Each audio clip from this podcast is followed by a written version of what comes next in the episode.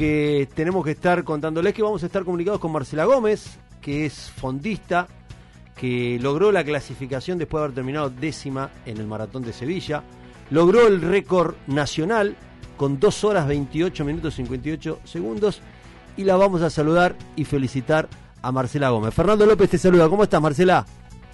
Hola Fernando, todo bien, gracias a Dios. ¿Y ustedes? Bueno, ¿contenta? Eh, ¿Ya seguís disfrutando de lo que es saber que te, vas a Tokio. Ah, sí, contentísima, eh, súper feliz, realizada la realización de, un sueño. Yo creo que todo atleta que comienza a dedicarse al alto rendimiento, el sueño máximo es poder llegar a una Olimpiada. Así que disfrutando muchísimo esta semana porque ya la próxima semana volvemos al trabajo. Eh, ¿Te diste cuenta enseguida que habías logrado un récord? ¿Te lo tuvieron que, te tuvieron que avisar? Eh, ¿Lo tenías en mente que podía suceder?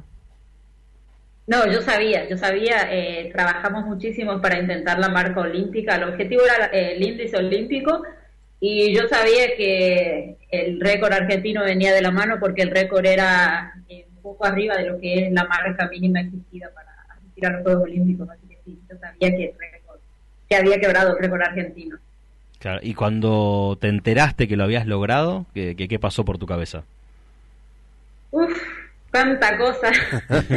te pasa, te pasa una película por la cabeza, todo el sacrificio, todo el esfuerzo, todo lo, porque fue muchísimo sacrificio. Eh, yo estoy sin equipo desde 2018, yo era patrocinada por el Cruzeiro de Brasil, Cruzeiro que acabó con el equipo de atletismo, así que estuve sin equipo, sin patrocinio todo el 2019 lo que va de este año, así que sin ningún tipo de ayuda eh, nos propusimos mismo así con mi entrenador, con mi familia, eh, soñar alto y trabajar duro, así que haber cruzado ese, ese pórtico de llegada y ver el cronómetro en mi pulso parado abajo de 2 horas 29 fue increíble, fue, fue muy emocionante, muy emocionante, no da para expresar en palabras eh, lo que sentí después de ver el reloj parado imagino a la gente de Tres Isletas, de Chaco, con la repercusión que, que deben haber vivido la noticia de tener una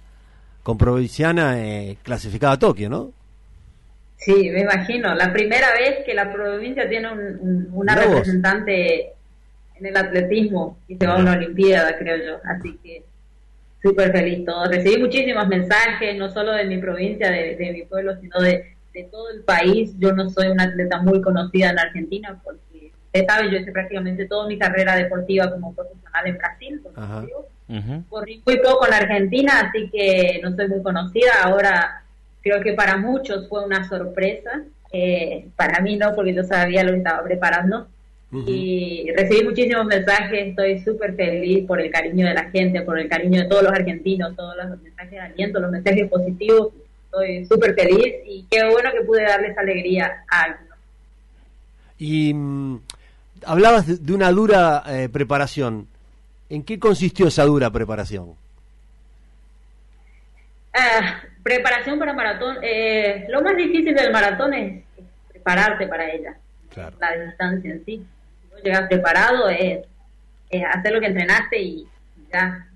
Siempre lógico, sabiendo que en 42 kilómetros puede pasar muchas cosas, lo duro del maratón es, prepararse para ella. Eh, nosotros nos programamos, yo fui subcampeona argentina y sudamericana el año pasado en la maratón de Buenos Aires.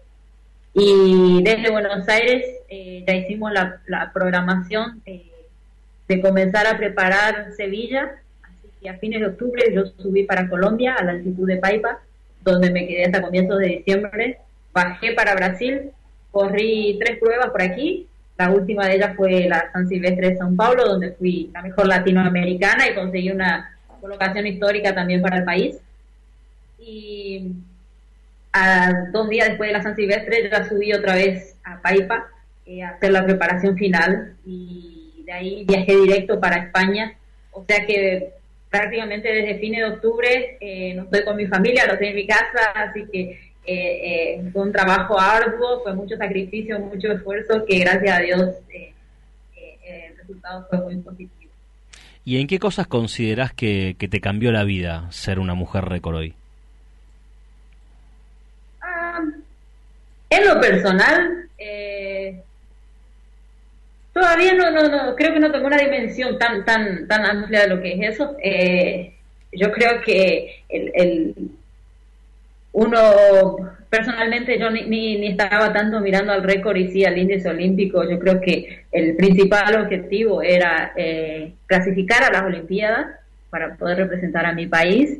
Y el récord vino junto, bienvenido sea, estoy súper feliz. Y no sabría decirte en este exacto momento qué, es lo que cambió, porque para mí sigue todo igual. eh, eh, sigue todo igual, sigo siendo, eh, sigo teniendo mucha, yo creo que lo, lo, lo, que habrá cambiado como, como atleta es que ahora que lo desafiaron de más y, ahora el objetivo, tuve una reunión con mi entrenador hoy y el objetivo ahora es buscar una colocación histórica en la Olimpiada e intentar acercarnos al récord sudamericano en la próxima buena maratón que peguemos. Y con todo lo, que cuesta en Argentina por ahí ser un, atleta olímpico y competir tal vez en, disciplinas que no tienen un gran apoyo económico, ¿te hizo pensar en algún momento en competir para Brasil y no para Argentina? ¿Fuiste seducida en algún momento para poder competir eh, para Brasil? Llegué a pensarlo, sí, eh, no te voy a mentir, pero eh, elegí, elegí correr por Argentina. Eh, yo podría hoy, eh, si con esa marca, yo sería la primera clasificada de Brasil, eh, así como soy la primera clasificada de Argentina, porque yo soy apenas la segunda mujer sudamericana a conseguir la marca mínima para la Olimpiada de Tokio, así que eh, sí, yo lo, llegué a pensar, pero cuando yo comencé a, con el proyecto olímpico dije, no, yo lo voy a intentar por Argentina, lo voy a intentar por mi país, porque mi corazón es celeste y blanco. Mismo viviendo casi una década en Brasil, yo sigo siendo argentina, amo mi país amo mi bandera, amo mi himno nacional, así que por eso lo elegí. Bueno, tal vez el premio sea que, que estés dentro de los posibles abanderados olímpicos, ¿no? Siendo una mujer récord. ¿Por qué no? Eh, porque no, eso sería increíble. ¿Y ya te, te, estás imaginando, alguien te contó de lo que es vivir un Juego Olímpico? Tengo amigos eh, aquí en Brasil, sí, que ya fueron a los Juegos Olímpicos, eh, espectacular. Eh, dice que es, es algo que no te olvidas nunca más, es algo único en la vida, algo que poquísimas personas en el mundo pueden decir. Poquísimas personas en el mundo, de tantos billones que son, es algo único. Yo creo que eso es una. cada uno personalmente lo vive de manera diferente, pero es inviable. Marcela. ¿Sí? Ah, eh, sabes que mm, eh, en Argentina y me parece que en muchos lugares del mundo, cuando ayer nos enterábamos de la noticia del fallecimiento de Brian Toledo, estábamos todos muy choqueados por eso. Quería preguntarte, bueno, eh, ¿qué, sensaciones te pasaron por la cabeza? ¿Cómo te enteraste de la noticia? yo estaba viajando a esa hora, yo llegué ayer aquí en mi ciudad. Yo me enteré, estaba viajando, estaba por el camino, realmente tristísimo. Yo no lo conocía personalmente, pero seguí toda la carrera de él. Eh, yo lo vi ganar la medalla en la Olimpiada Juvenil, yo lo vi ser finalista olímpico, histórico. Eh, eh, no, se fue muy, muy, muy triste. Yo creo que uno como, como atleta, uno se pone en el lugar de... Claro. no, tristísimo, tristísimo. No hay palabra para expresarte. Un chico tan joven, con tantos sueños, con tanto eh, tanto por vivir, tanto por dar, un chico que por lo que yo seguí de su, de su vida, de su carrera, muy solidario, un ejemplo como persona, no solo como atleta, sino como persona, que es lo más importante. y, que se vaya de una manera tan trágica, tan joven, así es, es realmente, es sin explicación, eh, es sin explicación, son cosas que uno no, no, no entiende, ¿no? Marcela, eh, ¿Cómo viene la preparación de acá a Tokio y, qué objetivos te pusiste eh, para la carrera de Tokio, para el maratón de Tokio?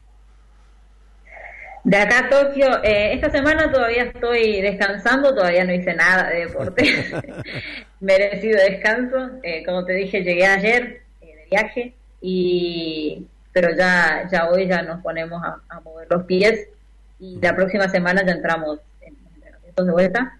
Tengo en los próximos, eh, ahora final de mes tengo una carrera de 15 kilómetros para, para ir soltando un poco el volumen de maratón, porque en abril tengo una prueba importante de, de, 10 kilómetros y en, y en, mayo tengo otra que son pruebas para, para agarrar velocidad y, ya a fines de mayo entrar de cabeza en los entrenamientos eh, para el maratón olímpico.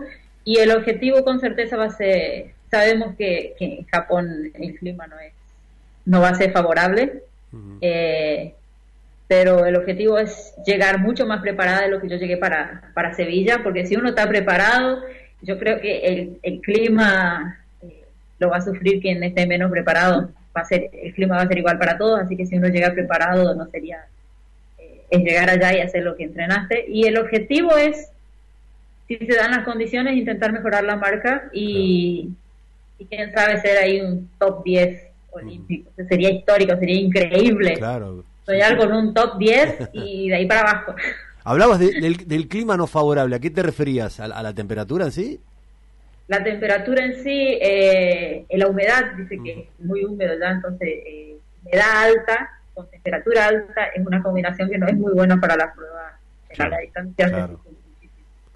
Eh, pero todo eh, todo puede acontecer, el, día se puede dar que, que, esté un día más fresco, más ameno, sería sería muy bueno para, para el maratón. Bueno, Marcela, eh, el gusto enorme de conocerte, de, compartir esta alegría que estás viviendo, del hecho de poder llegar a un Juego Olímpico por primera vez, de tener el récord nacional y, y, de eso que... Uno de los récords más antiguos del país. Exactamente, y, además eh, darte en definitivamente el, el, gusto que, que, venías persiguiendo, ¿no? De, más allá de las tentaciones de representar a otro país, de, poder decir voy a un Juego Olímpico representando, como decías, a la bandera que tanto querés, al país que tanto querés. Y bueno, lo mejor y, a disfrutar de todo lo que se viene y sobre todo de Tokio, ¿no? Muchísimas gracias, muchísimas gracias y, y espero llegar a Tokio y hacer una, una, una buena presentación porque como yo siempre digo, el objetivo principal era clasificar, comenzamos el año con la, con la clasificación y ahora lo que tenemos en mente es ir a Tokio y hacer una buena presentación y no solamente ir allá para sacarnos una foto. Si Dios quiere, vamos a hacer una, una, una, linda presentación y quién sabe dejar orgulloso a todo el país otra vez. Eso seguro. Así que lo mejor y vamos a seguir en contacto acá a Tokio. ¿eh? Sí, claro. Un beso grande, gracias. Gracias, ¿eh? Gracias. Bueno, ahí estaba, ¿eh? Una ilusionada Marcela Gómez que eh, palpitando ahora, descansando, cayendo a tierra, porque esa sensación de, cuando te dicen, el, ves el, el reloj, récord, eh, clasificación, debe ser todo muy fuerte y, tendrás que ir de a poco eh, bajando diciendo, mira lo que logré, ¿no? y aparte, y que la meta no se quede ahí, digamos, que tenga la posibilidad de superarse y decir, bueno, quiero ir a Tokio, no a sacarme fotos, dijo, digo, quiero ir a Tokio a hacer algo más. Una, definición más, que clara eso, voy a dejar todo para poder hacer un muy buen papel en Tokio. Y para los deportistas, aparte de que no son de elite, eh, o que son no son de deportes tan representativos, em, también hay toda una planificación. Obvio. Decir, bueno, voy a estar dos meses dedicándome pura y exclusivamente a esto, voy a tener que ir a Tokio, si bien es verdad que, que el deportista olímpico no tiene que el pasaje para ir a Tokio, pero después hay una estructura que tenés que sostener de vida antes de irte y cuando volvés, que también te tenés que tener el tiempo de poder planificarlo como para poder viajar sin sobresaltos.